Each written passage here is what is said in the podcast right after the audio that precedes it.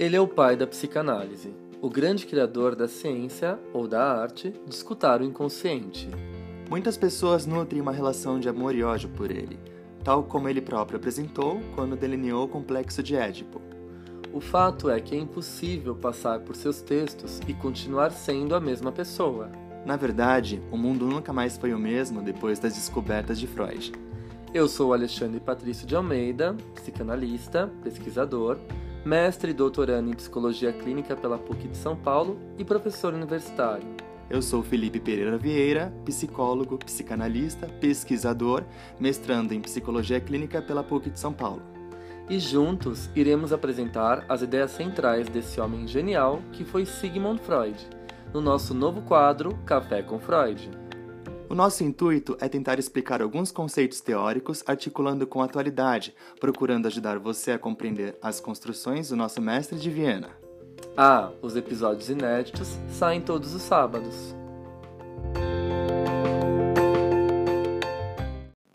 Fala pessoal, tudo bem? Sejam bem-vindos a mais um episódio de Café com Freud. E no encontro de hoje, nós vamos falar de um dos temas mais importantes da teoria freudiana, eu acho que eu abro os episódios falando isso toda vez, não é, Felipe? Eu acho que todos os temas são bem importantes, né? Eu acho que todos os temas são bem importantes e eles se complementam, como a gente sempre fala. A teoria do Freud ela vai ganhando corpo, né? Não, e ela... Mas é engraçado, né? Tipo, um dos temas mais importantes. Sempre, né? Hoje nós vamos falar de um tema mais importante, ah, né? Muito importante, enfim. É sempre a mesma coisa, mas tudo bem.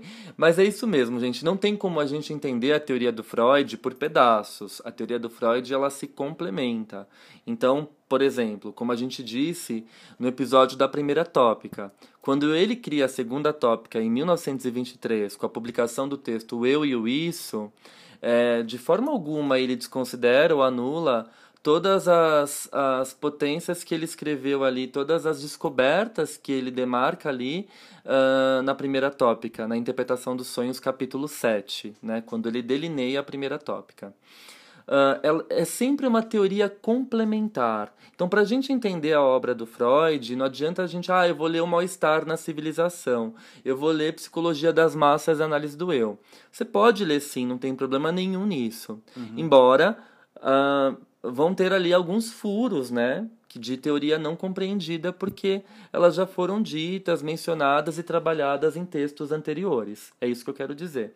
Na verdade, a obra do Freud é um quebra-cabeça, é como se você estivesse montando uma casinha de Lego e vai tudo se encaixando, mas com peças infinitas. É, é, é maior que o castelo de Hogwarts do Harry Potter. do Bela Lego. alusão, né?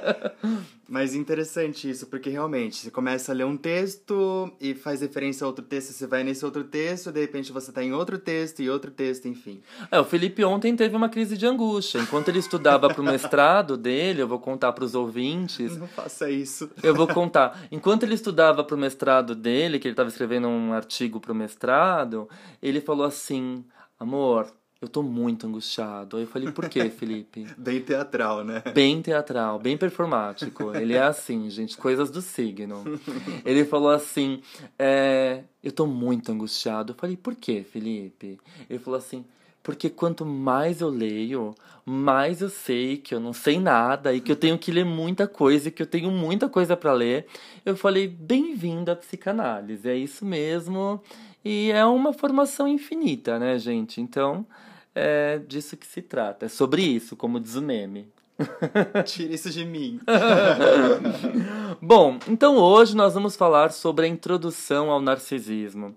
Esse texto era para ter duas partes, né? Uma coisa assim, a gente está esperando até hoje o parte 2 do telefone da Gaga e da Beyoncé, ah, né? Ah, sim, falamos inclusive sobre isso é, esses dias, né? É, continua. Até hoje a gente espera a continuação o Freud também, introdução ao narcisismo. Era para ter um outro, né? Assim, se essa introdução era para ter um complementar ao narcisismo. Esquisito, né? Não teve, assim. Ele, ele escreveu, aí ele ficou meio com preguiça, ele não gostou do que ele escreveu, ele era muito crítico. O Freud tinha um superego bem arcaico, assim, bem tirânico. Hum. E ele falou: não tá bom, vou jogar isso fora. Até hoje a gente tá aqui sentado esperando a continuação, igual a continuação da parceria da Gaga com a Beyoncé, né? A Ana Freud podia pegar, né, e fazer a parte 2. É, mas ela não fez também, não fez, agora também, só, só se ela reencarnar, né? Sim. Bom, gente, então vamos falar do que, que seria esse tal narcisismo que tá tão em alta, né? Todo mundo fala, vocês veem esses posts, né? as dancinhas de gosto duvidoso hum. no Instagram, hum. né? Mostrando ali. Narcisismo é isso, é aquilo, não é isso, não é aquilo, é isso também, e tudo pau. Mas né? afinal, o que é o narcisismo? Bom, o termo. vamos lá. Eu vou utilizar a definição aqui uh, de um livro que eu recomendo bastante, do Jean-Michel Quinodos, Ler Freud. Eu vou ler algumas partes do livro que estão muito bem apresentadas, né, que estão muito bem definidas de forma bem didática. E para acompanhar a gente nesse episódio, eu vou utilizar a versão da Companhia das Letras, que é uma tradução excelente. Uh, das obras completas do Freud, volume 12, que tem os textos Introdução ao Narcisismo, ensaios de metapsicologia e outros textos. É, envolve os textos de 1914 até 1916. A tradução é do Paulo César de Souza. Foi um dos primeiros livros do Freud que a Companhia das Letras lançou. Inclusive, a minha edição é a primeira edição, é a primeira tiragem de 2010. Né? Então, para vocês verem aqui como já é um livro que tem um tempo relativo uhum. e vendeu muito, assim. É um livro muito utilizado, ainda mais que tem os ensaios de metapsicologia que são fundamentais, tá? Gente... E também porque esse nome, hum. né, chama muita atenção, né? Narcisismo. Ah, sim, porque caiu no gosto popular. Como a gente estava falando, né, do, dos especialistas de Instagram, né? os especialistas de Instagram que fazem pós-doc na opinião das legendas dos posts alheios hum. é, e não pesquisam nada, né? Oh, é, é, popularizaram demais o termo narcisismo. Então, ai, fulano é narcisista, ciclano é narcisista, mães narcisista, pais narcisistas. Aí vem aquelas perguntas para mim, chega no Instagram, né? Tem uma mãe narcisista. O que eu faço agora da minha vida? O que, que você pode me ajudar? Quais as dicas? Eu não sei da sua história, eu não sei, embora, né, eu não sei nem se sua mãe era narcisista mesmo. É então, assim, esse rótulo, colocar as pessoas na caixa, gente, isso é muito problemático. E a forma que a gente lida com isso também é problemática. O assunto ele é muito mais complexo e vai muito mais além. Não é assim, ai, ah, meu pai fez isso comigo quando eu tinha 5 anos. Significa que agora é por isso que eu sou assim? Não é, não é desse jeito, né? A subjetividade ela é extremamente complexa. É, por isso que a gente trabalha com a escuta do sujeito. E a escuta é extremamente única, íntima, singular. Né? Então a gente tem que tomar cuidado com essas generalizações e também com essas classificações uhum. de subjetividades que acometem muito a, nossa contemporaneidade. Perfeito. Principalmente dentro da cultura neoliberal, né? Tem que dar nome aos bois uhum. em tudo, né? Porque dando nome, você classifica, classificando você medica, medicando você vende, vender você gera capital, você gera produtividade, por aí vai. Mas isso tá uma outra é, discussão. Sim, sim, a receita completa do sucesso, né? É, eu recomendo veemente o último livro do Dunker, do Safatli, sobre o neoliberalismo e sofrimentos psíquicos. Eu não sei o nome dele de cor agora, tá ali no canto atrás de nós, na minha prateleira. Achei, calma aí que eu vou pegar, gente. Ah, a gente é de casa, então. Aqui, ó. Neoliberalismo como gestão do sofrimento psíquico. Foi organizado pelo Vladimir Safatli, o Nelson da Silva Júnior e o Christian Dunker. É, são os organizadores, tá? Foi publicado pela Autêntica, é um livro bem novo, recente, então vale a pena a leitura. Eu acho que eu já recomendei aqui em alguns episódios do nosso podcast. Mas depois de todos esses floreios, Vamos então falar de narcisismo. O termo narcisismo foi introduzido na psicanálise para designar o amor que o indivíduo sente por si mesmo, em relação ao, ao, mito grego de Narciso. Narciso se apaixona ali pela imagem né, dele, pum, cai no, no, no, no, no lago ali e morre afogado. Né? É... E aí o que acontece?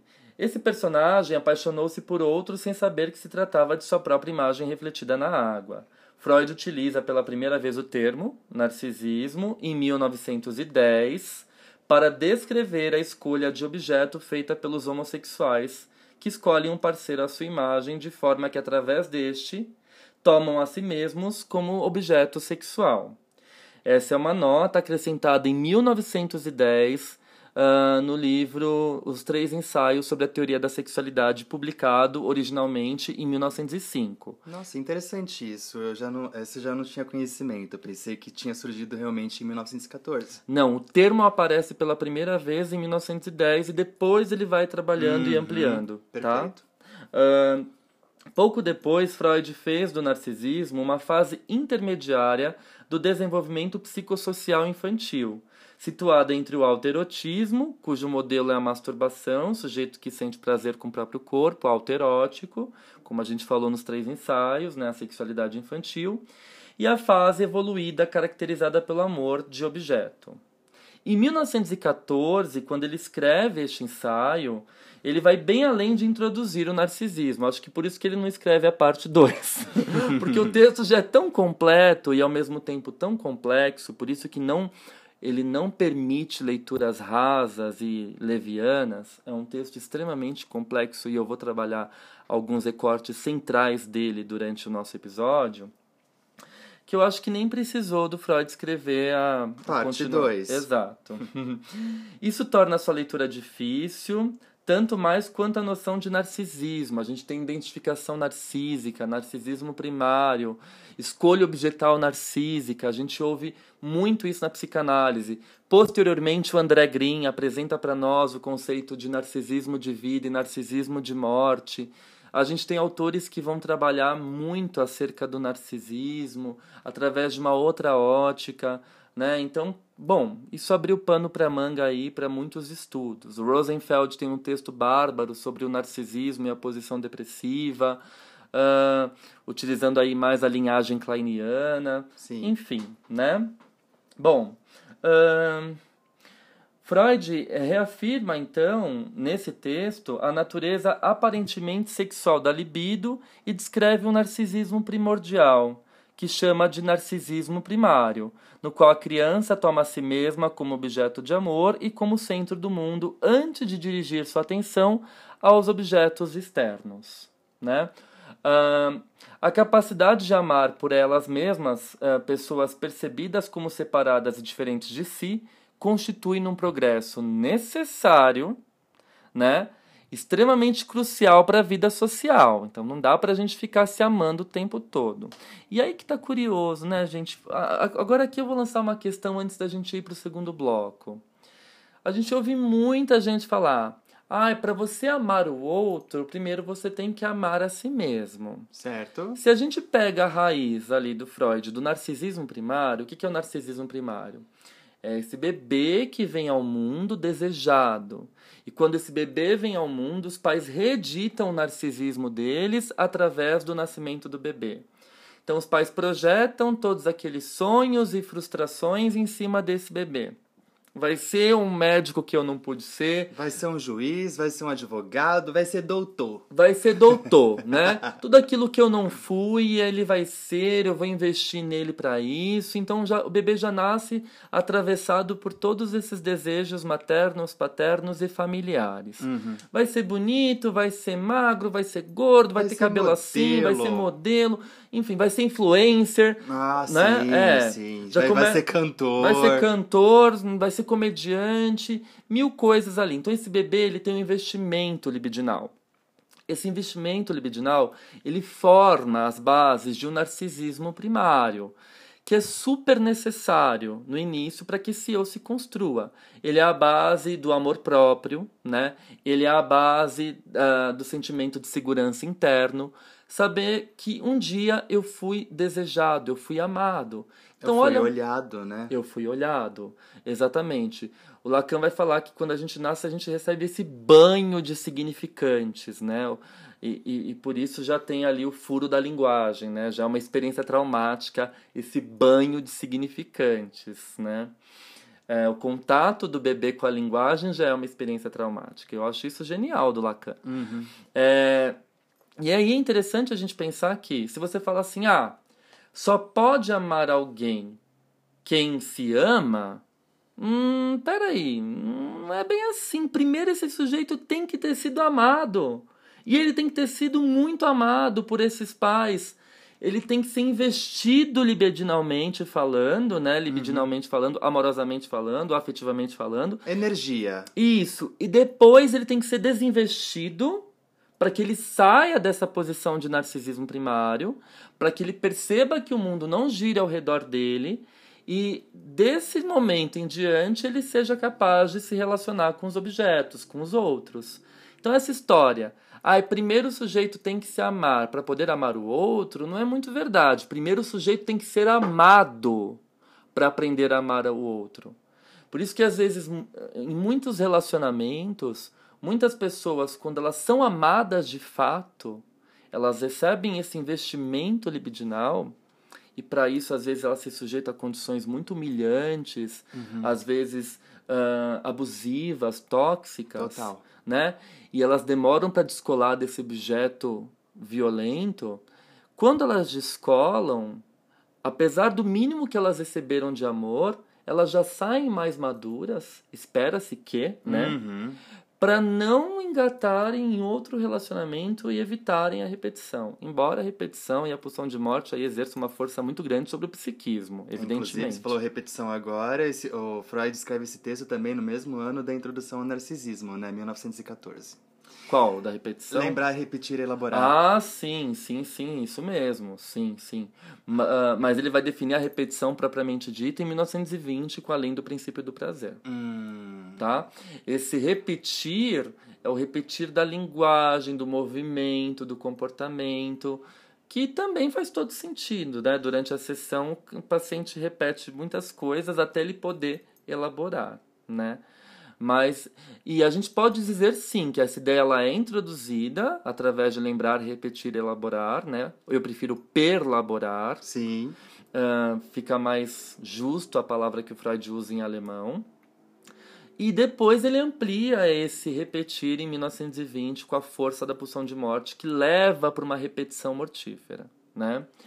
Mas é interessante a gente pensar no conceito de amor a partir dessa perspectiva quem não recebeu esse banho de afeto, de investimento, dificilmente vai estar tá ali integrado e vai ter um amor próprio para poder, né, por conseguinte, amar o outro.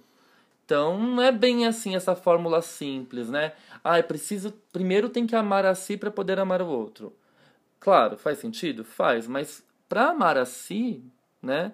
Para amar a si próprio, você tem que ter recebido esse investimento do campo familiar, do ambiente, dos pais, quem quer que seja. Tem, é, tem que ter experimentado um pouco disso, né?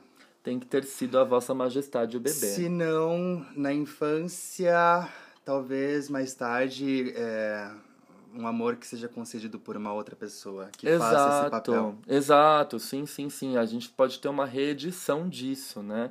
se você encontra alguém que não seja tóxico, que te ame legitimamente, você vai ali receber esse investimento, você vai começar a criar ali as bases de um amor próprio e vai partir para uma alteridade, né? O eu e o outro, sabendo ali é, estabelecer uma diferenciação, sair daquele estado fusional de total dependência do amor e do olhar do outro, por mais que esse amor e esse olhar do outro sejam migalhas.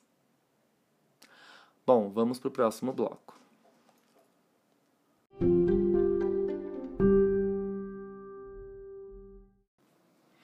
Bom, recorrendo agora ao próprio texto do Freud, da Companhia das Letras, ele vai falar assim: o termo narcisismo vem da descrição clínica e foi escolhido por Penac em 1899 para designar a conduta em que o indivíduo trata o próprio corpo como se este fosse o, um objeto sexual, né? Uh, e aí ele vai falar da homossexualidade, como a gente já disse. Acrescenta uma nota de rodapé nos três ensaios em 1910. Vamos lembrar que os três ensaios foi publicado em 1905, mas ele mexe no texto até 1925. É um dos textos que ele mais mexe, conforme as descobertas clínicas dele. Depois ele vai falar um pouco da demência precoce, né? Ou esquizofrenia. Antigamente se chamava demência precoce, que é um termo do Kraepelin, uh, e a esquizofrenia, que é o tema do Bloiler, né? E ele vai falar sobre a hipótese da teoria da libido. Ele vai dizer que esses sujeitos, eles têm um abandono imenso de interesse pelo mundo externo. Então, o esquizofrênico, psicótico, ele vive muito no seu mundo interno, né, de acordo com as suas próprias fantasias, as suas próprias ilusões. Então, ele rompe com a realidade. Então, Freud abre o texto falando do narcisismo, tomando como referência é, é, essas, duas, essas duas situações, tá? Tanto a homossexualidade quanto a esquizofrenia e a psicose, tá? Uh, bom, e aí, continuando, né? Ele vai falar assim: surge então uma grande pergunta. Qual o destino da libido retirada dos objetos na esquizofrenia? Para onde ela vai? Ela vai para o espaço? Ela vai para as galáxias? Ela vai para uma entidade? Hum. Para onde que ela vai? E aqui está a grande questão que faz o Freud romper com Jung. Porque o Jung, ele não vai muito ali para a questão da, da libido, eles vão brigar justamente nesse, nesse ponto da raiz da, das origens psíquicas da, da esquizofrenia, da psicose. Eles se desentendem, e o Freud escreve Introdução ao Narcisismo como uma resposta a esse desentendimento entre ele e o Jung. Na verdade, eles se desentendem e eles rompem definitivamente. O Jung vai criar a psicologia analítica e o Freud fica como criador da psicanálise. Tá? Uma coisa não tem a ver com a outra, embora o Jung tenha contribuído efetivamente para o desenvolvimento da psicanálise enquanto ele estava ali perto do Freud. Tá? Então, gente, não misturem. Psicologia analítica é uma coisa, psicanálise é outra. Tá certo? Perfeito, mas afinal, para onde que vai esse narcisismo? Vamos lá.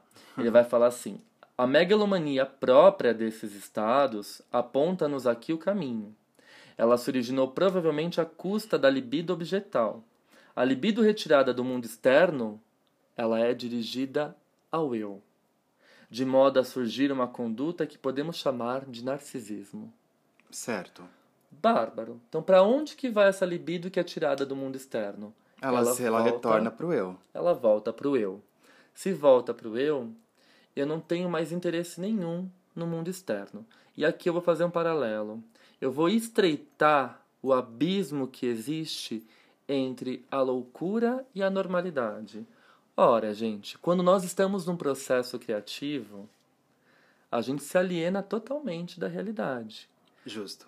O quanto é importante, em alguns momentos da vida, a gente retirar essa libido do mundo externo, do Instagram, das redes sociais, das influências externas, e poder desenvolver um processo legítimo, criativo. Né?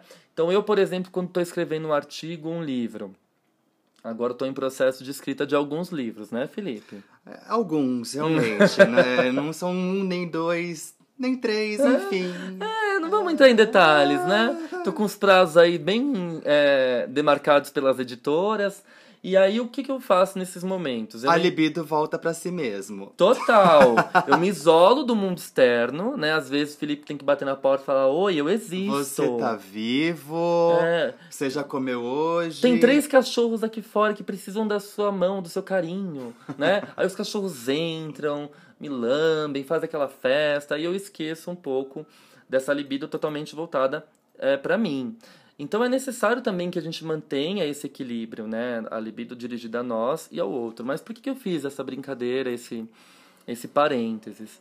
Para a gente perceber, para a gente estreitar esse abismo, essa, essa distância enorme que existe entre a normalidade e a loucura. Todo mundo flerta um pouquinho com a loucura, gente a gente se abstém um pouco da realidade quando a gente está no processo criativo, escrevendo, pintando, compondo. Uhum. Né? Eu acho que um grande exemplo que a gente teve disso na cultura pop, durante a pandemia, a Taylor Swift se isolou numa, numa cabana. Lançou dois álbuns novos. Exato. Compôs, compôs, compôs que não parava mais. Exato. Se isolou numa cabana ali e começou a compor, compôs um monte de música. E ainda ganhou um Grammy. Ainda ganhou um Grammy, né, pelo Folklore, que é um álbum belíssimo, lindíssimo. A gente super indica aqui. Sim, quem a gosta gente, de música folk. A gente é viciado.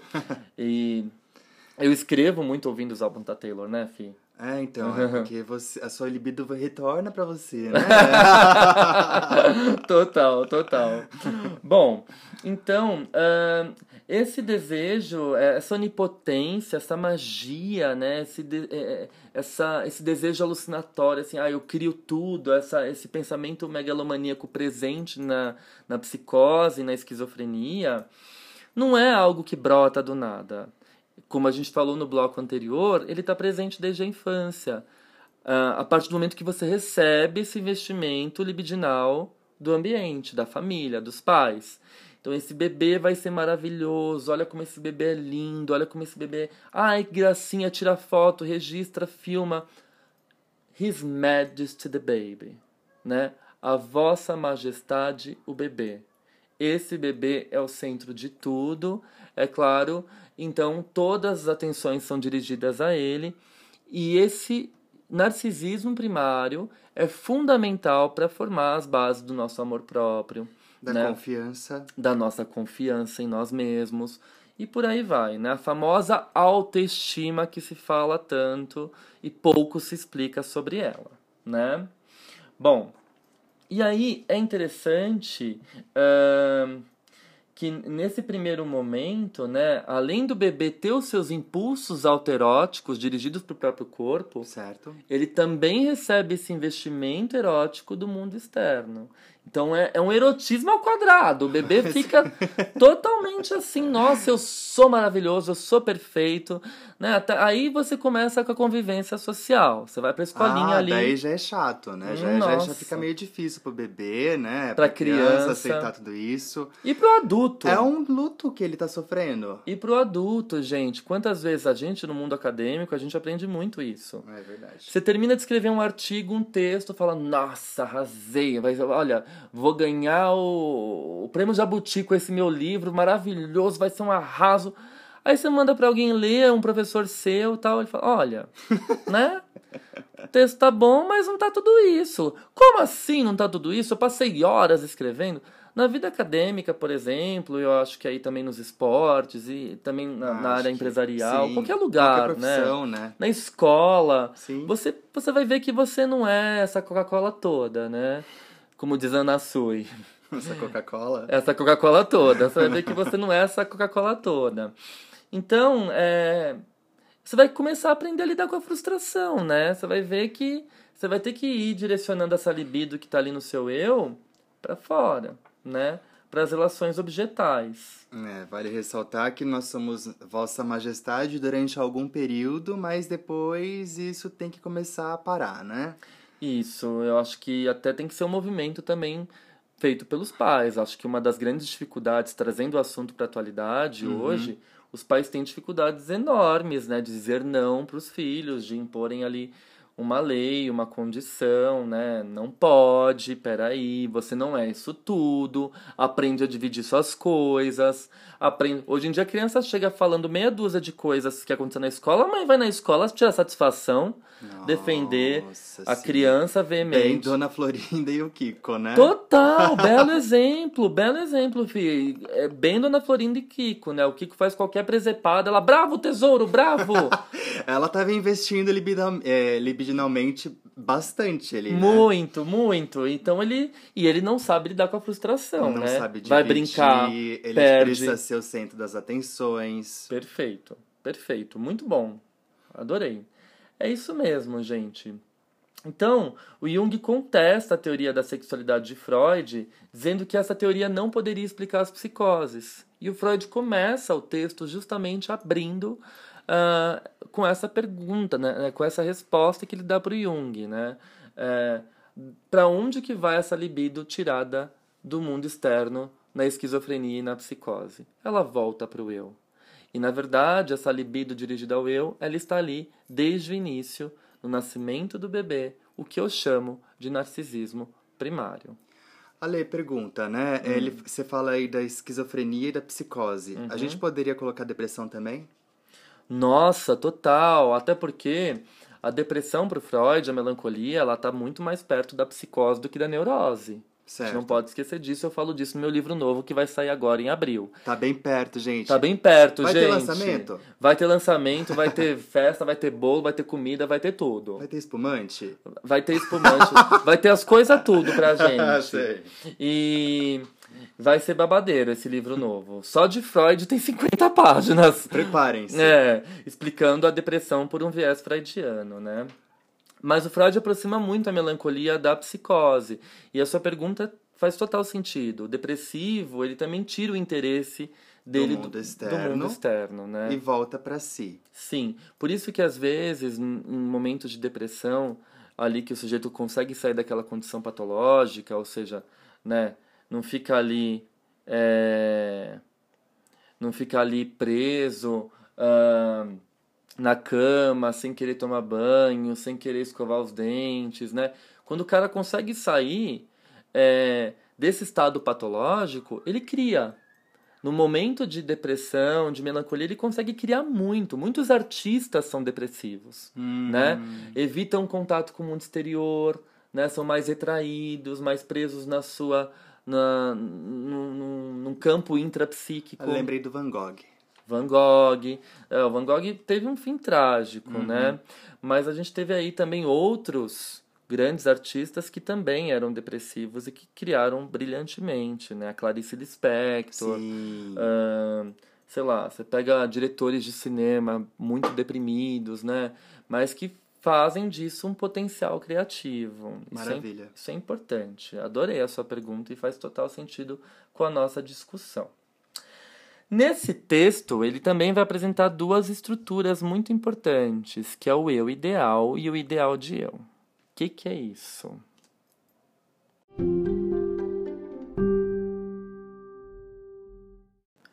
Bom, Ainda falando sobre a retirada da libido do mundo externo, Freud vai dar três exemplos que eu acho bem interessantes da gente mencionar aqui, antes de ir para os conceitos cruciais de eu ideal e ideal de eu que ninguém entende, faz uma bagunça. Uhum. Bom, ele vai falar assim. Diríamos também que a pessoa doente ela retira seus investimentos libidinais e, e volta para o eu, né? Enviando-os novamente para fora e de, depois de curar-se, né? Então ela ela tira o, o, a libido do mundo externo, volta para o eu e depois que ela se cura, direciona essa libido para o mundo externo. E ele vai dar exemplo, né? Hum. no buraco de seu molar, diz Wilhelm, Wilhelm Busch, do poeta que sofre dor de dente, se concentra sua alma. Maravilhoso, né? No buraco de seu molar, concentra sua alma. Libido e interesse do eu têm aí o mesmo destino e são, de novo, inseparáveis. Ele está aqui refutando a tese do Jung a todo momento. Aí ele dá um segundo exemplo. De modo semelhante à doença, o estado do sono também significa uma retração narcísica das posições da libido para a própria pessoa, hum. mais precisamente para o desejo de dormir.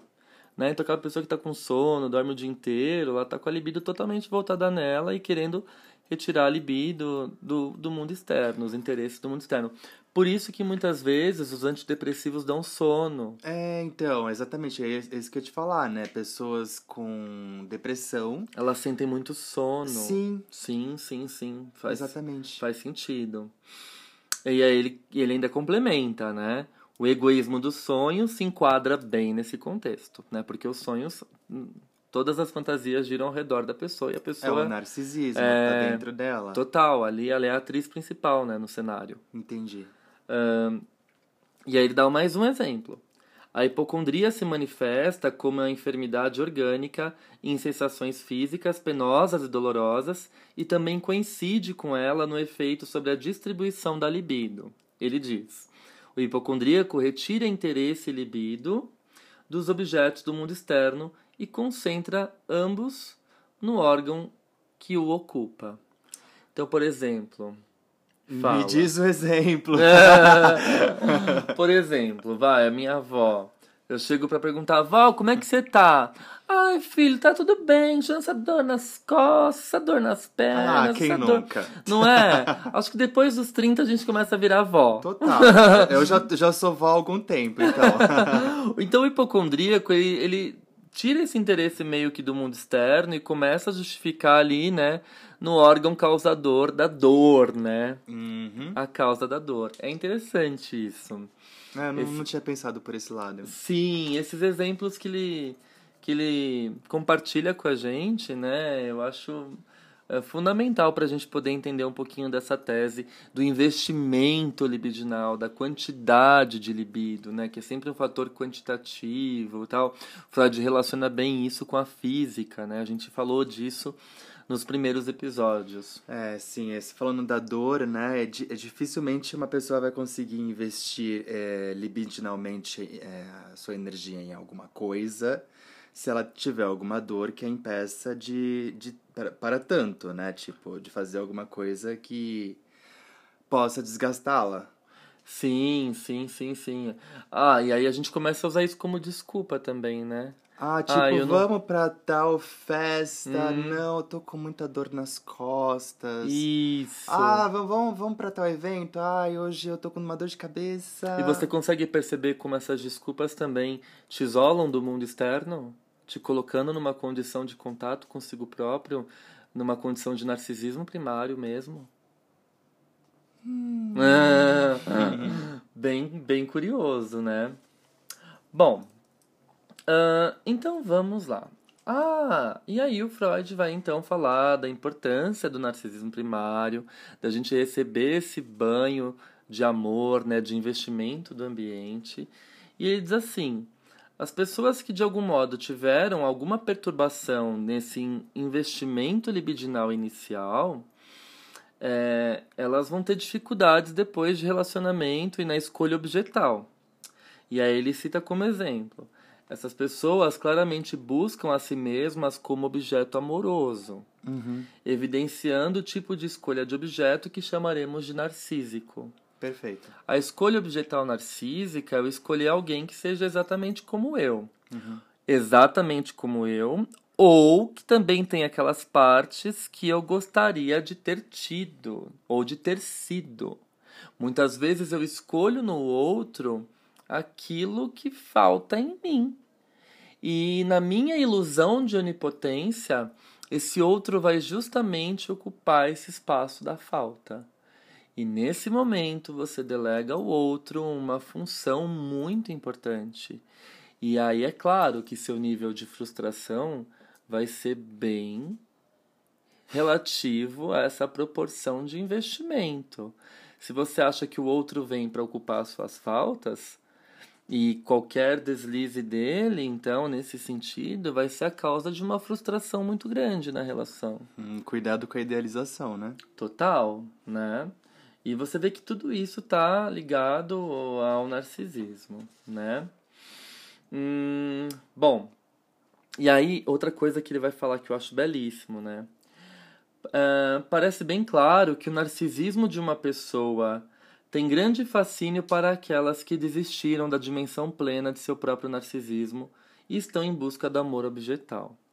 Ele fala, né, quando a pessoa se apaixona, ela fica meio perdida, porque ela deixa de olhar para ela e só olha para o outro, para o objeto que ela quer conquistar, né, para aquela pessoa que ela quer de qualquer jeito se envolver.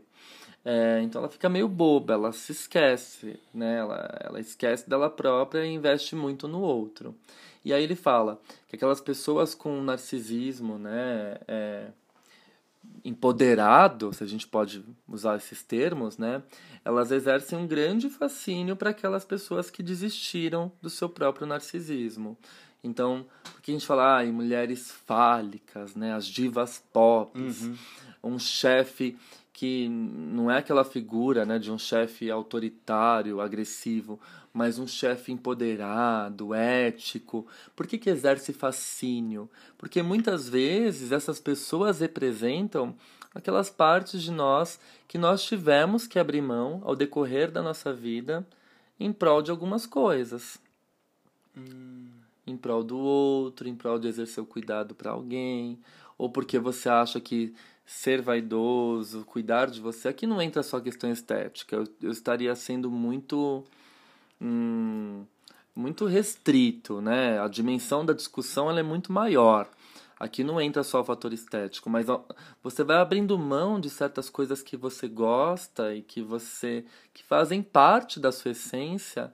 Cada vez que você vai abrindo mão disso, você vai meio que hum, desmontando o seu narcisismo, que é a base do seu amor próprio, da sua autoconfiança, né? É, e quando você vê isso no outro, você fala: caramba, essa pessoa representa aquilo que eu gostaria de ser, né? Ela é um ideal para mim, ela é um exemplo de tudo aquilo que inconscientemente eu abri mão ao longo da minha vida. É um reencontro com partes que o sujeito julgava ser suas. Exatamente, exatamente. Total, né? Aí ele coloca assim: é interessante que ele vai falar sobre inveja aqui. É como se a gente invejasse essas pessoas pela conservação de um estado psíquico bem-aventurado, uma posição libidinal inatacável, que desde então nós mesmos abandonamos. Hum, exatamente. E aí ele cita como exemplo hum, os felinos, né? Eles não ficam mendigando amor. Eles têm um amor próprio muito grande. O, o gato ele vai para você quando ele quer, não quando você quer. Exatamente. Muito bom. Uh, e é interessante, né, que ele vai falar, claro, é, que quando o bebê nasce, os pais reeditam o narcisismo deles. Então você vai ser justamente quem eu não pude ser. Então já existe uma carga muito grande sobre esse bebê, né, que coloca esse bebê numa condição de alienação sujeito alienado da sua própria condição desejante, né? Falando Lacan uhum. aqui, falando em Lacan, porque você já nasce atravessado pelo desejo do outro, né? Eu quero que você seja isso. Peraí, mas cadê o meu desejo? Eu, tô, eu nasci para atender às demandas, aos desejos dos meus pais, da minha família. E o meu? Onde está? Né? Então, muitas vezes, em casos mais neuróticos, a gente passa um processo de análise tentando saber o que a gente deseja, né?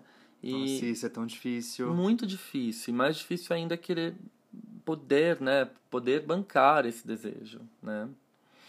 Uh, e aí ele diz, ele diz assim, o amor dos pais, comovente no fundo tão infantil, não é outra coisa senão o narcisismo dos pais renascido, que na sua transformação em amor objetal revela inconfundivelmente a sua natureza de outrora.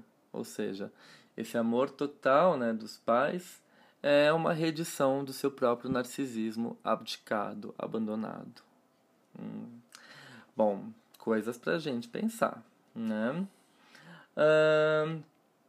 E aí a gente chega no ápice desse texto que ele vai falar do eu ideal e do ideal de eu. Bom, uh, esse eu ideal está totalmente ligado ao narcisismo primário. O eu vem em primeiro frente, lugar, né? né? O eu vem na frente. É, é esse eu voltado ao amor a si mesmo que o Freud coloca, que o eu real desfrutou na infância. O narcisismo ele aparece deslocado para esse novo eu ideal, que, como o infantil, se acha de posse de toda a preciosa perfeição Sou aquela pessoa que é isso, é aquilo, eu não sou vulnerável e suscetível à opinião dos outros. Eu sou forte, confiante, acredito em mim mesmo. Exato, esse é o cara eu ideal, né?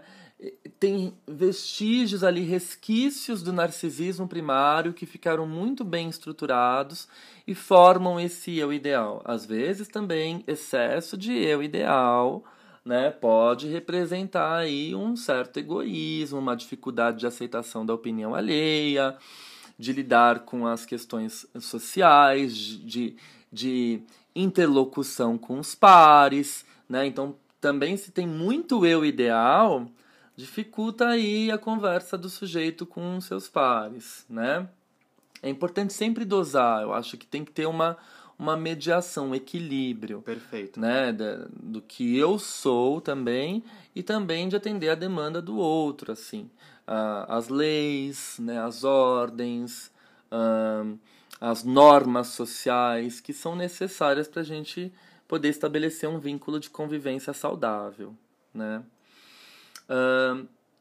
E aí, então, o ideal de eu, o que, que é esse ideal de eu? É tudo aquilo que as pessoas esperam que a gente seja, né? Por exemplo, o desejo dos pais sobre os filhos já forma um ideal de eu. Aquela pessoa que eu coloco como modelo para eu ser já é um ideal de eu, né? O ideal de eu é aquele ideal em primeiro lugar, não é o eu em primeiro lugar, né? É o ideal em primeiro lugar. Então, aquilo que eu preciso ser para agradar o outro, aquela profissão que eu preciso seguir para ser visto pelos meus pais, né? Ah, aquela carreira que eu tenho que estabelecer para poder ter reconhecimento das pessoas que eu amo. Aquela foto com aquela postura e com aquele filtro que eu tenho que postar para receber os likes dos amiguinhos. Nossa, mas isso é sufocante. É sufocante e vai ser a base do super eu. Ah, interessante pensar dessa forma. Realmente está muito interligado. Sim, ele vai dizer assim: pois a incitação a formar o ideal do eu, cuja tutela foi confiada à consciência moral, uhum. partiu da influência crítica dos pais intermediada pela voz, aos quais se juntaram no curso do tempo os educadores, os instrutores, né? Uh, e todas as demais pessoas do meio, né, que ficam te mandando ali, que ficam in, mandando em você, criando modelos, colocando em posições uh, a respeito do que você deve ser, de como você deve agir e por aí vai, né? Então é, é, é uma ditadura, né? E a gente às vezes segue essa ditadura de uma forma totalmente alienada da nossa sem saber exatamente que você está sendo movimentado Exato. por essa ditadura. Perfeito, perfeito. Você vai se alienando de si, né? E é exatamente esse ideal de eu que vai formar ali a estrutura que depois o Freud vai nomear de super-eu. Né? Então, esse ideal de eu, é, é todas essas demandas que a gente recebe dos nossos pais, se a gente não sabe separar elas ao decorrer do nosso crescimento, né? Eu tenho uma amiga, por exemplo, ai, ela não tinha nada a ver com direito, ela era super criativa em relação ao âmbito artístico, uh, não tinha nada a ver com estudo de leis tal foi e fez direito, se formou, pegou a AB, nunca trabalhou como advogada. Mas os pais devem ter ficado orgulhosos. Porque era exatamente os que os pais queriam, né? O pai e a mãe dela são advogados. E, é, Ou seja, na do... mente dela, tipo, eu preciso conseguir esse, essa OAB, eu, eu preciso ser uma boa advogada, eu preciso... Eu preciso, eu preciso, eu preciso, eu preciso, né? Eu acho que é mais ou menos assim que funciona a mente de um ideal de eu. Total, total. Você fica uh, totalmente hum, ali dependente né, daquela estrutura que te obriga, que te impõe. Né? É, o próprio Freud vai colocar assim: a queixa da paranoia mostra também, mostra também que a autocrítica da consciência moral coincide no fundo com a autoobservação sobre a qual está construída. Portanto, a mesma atividade psíquica que assume a função da consciência moral se pôs também a serviço da pesquisa interior, que fornece à filosofia material para suas operações intelectuais. Isso teria algo a ver com o impulso à construção de sistemas especulativos peculiar à paranoia. Né? Então, o que ele está dizendo com isso? Toda essa queixa moral, essa consciência moral, ela está relativa a uma autocrítica e a uma autoobservação também. Uhum. Né? Quando usada em benefícios, ela pode criar reflexões muito profundas acerca do existencialismo, acerca do nosso papel na sociedade. Né? Uma autocrítica ela é sempre bem-vinda, desde que ela seja construtiva e não uma autocrítica destrutiva, né? não uma autocrítica que impõe formas de ser e agir como a gente tem na atualidade, e aliás, desde muito antes, né? uma sociedade extremamente heteronormativa, branca, machista, que coloca ali uh, as regras uh, do jogo que a gente deve jogar. E quem não se encaixa a essas regras automaticamente é excluído. Isso gera muito sofrimento psíquico. Então, até hoje, a gente colhe as consequências das mazelas desse ideal de eu que causam adoecimento e sofrimento psíquico. Esse ideal de eu, então, provavelmente está o tempo todo correndo, tentando é, preencher um, é, uma agenda ali, da check, né? Check, uhum. check, check, check. Uhum. Faz, devem fazer planilhas adoidados. Aham, uhum. Né? pode falar. Para atingir metas, né? Para atingir esses padrões que são colocados aí pelo mundo externo, pela cultura e pela moralidade, hum, sobretudo. Deixa eu só te fazer uma, uma, uma, perguntinha que ficou, que eu acho que deve ser, inclusive, a dúvida de algumas pessoas. Uhum. Se é, o ideal de eu tá atrelado diretamente ali com o superego, né, uhum. ou o supereu, uhum. a gente pode pensar que o eu ideal pode estar atrelado a um pouco de id? Ou isso? Hum... Boa pergunta. Eu não sei, eu acho que uh, se a gente for muito pela via do isso, né? Assim, nossa, o eu ideal tá ligado à via do isso, liberdade, uhul, vamos curtir a vida loucamente, é isso, aquela coisa, síndrome de Gabriela, né? Eu nasci assim, eu vou ser sempre assim, eu vou morrer assim, Gabriela, né? Não, não, não é assim, né? Eu acho que ninguém pode também falar, ah, eu sou isso, me aceite. Hum, entendi. Por isso que não tem uma. A gente tem que ter uma dosagem nisso, sabe? Uhum. Eu acho muito pertinente a sua questão pra gente pensar. E aqui não cabe nenhuma, nenhuma resposta fechada. Eu Sim. acho que cabe perguntas, até fazer um ato falho, né? Não cabe nenhuma pergunta fechada. é, cabe que a gente pense cada vez mais reflita sobre isso, né? Eu acho que hum, não dá pra ser só id, né? Só o isso ah, eu, eu sou assim, me, me respeitem, aceitem, me assim. aceitem, né? Não, não, convívio social exige muita flexibilidade, exige também que a gente, né, saiba mesclar aí as influências tanto desse eu ideal, esses vestígios, esses, esses resquícios do narcisismo primário, com o ideal de eu que são as normas sociais. O que eu estou falando aqui, eu acho que é importante a gente lançar luz sobre essa temática, é o quanto esse ideal de eu, às vezes, massacra, dilacera, machuca, causa feridas gigantescas, né? No nosso eu. E sobra muito pouco de eu ideal. Sim. Né? Cada vez mais as pessoas giram em torno desse ideal de eu, o que eu tenho que ser para ter sucesso, para ter reconhecimento, para ganhar visibilidade, para ganhar visibilidade, para ser alguém, para ser um likes, sujeito. Likes, likes, e likes. não é só isso, para ser alguém, para ter, para ser um sujeito, né? Eu tenho que me encaixar em tal lugar, né? Ou senão a sociedade vai me excluir, vai me, vai uh, me discriminar, né? Vai me negligenciar. Então isso causa muito sofrimento, né? Principalmente na, uh, nas minorias. Né? Então que não tem voz, que não tem vez. Né? Então a gente precisa olhar para isso também as formas de ser e estar na sociedade atual acabam sendo formas de ser e estar altamente excludentes. Exatamente. E isso gera muito sofrimento, né? E aí o Freud, ele é bem didático na parte final, né? Ele diz assim: o desenvolvimento do eu consiste num distanciamento do narcisismo primário e gera um intenso esforço para reconquistá-lo.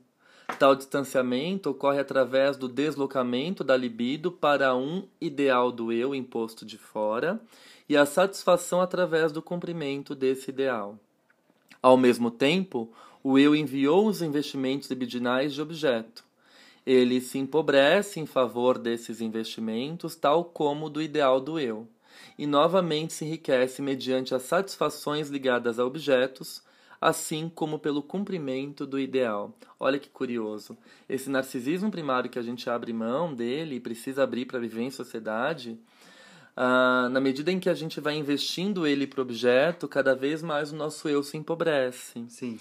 E cada vez mais que a gente tenta atingir um ideal de eu imposto de fora, a gente só se sente completo quando atinge esse ideal de eu por mais que a gente tenha que passar por cima dos nossos próprios princípios, da nossa própria essência e muitas vezes violar o nosso núcleo verdadeiro, legítimo, nosso potencial criativo, né? É, para poder seguir as regras uh, colocadas na mesa por esse ideal de eu, né? Isso obviamente vai causar muito sofrimento. E assim o sujeito vai vivendo a sua vida acreditando que, de fato, ele. aquilo é o, é o ideal, ia falar exatamente isso, né? É, de fato.